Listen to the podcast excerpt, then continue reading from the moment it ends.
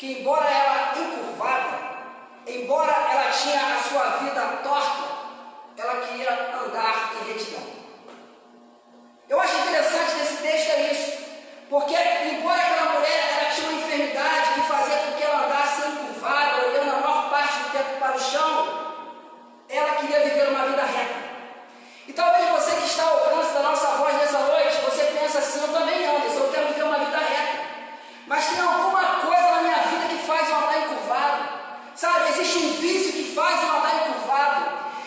deixa o Espírito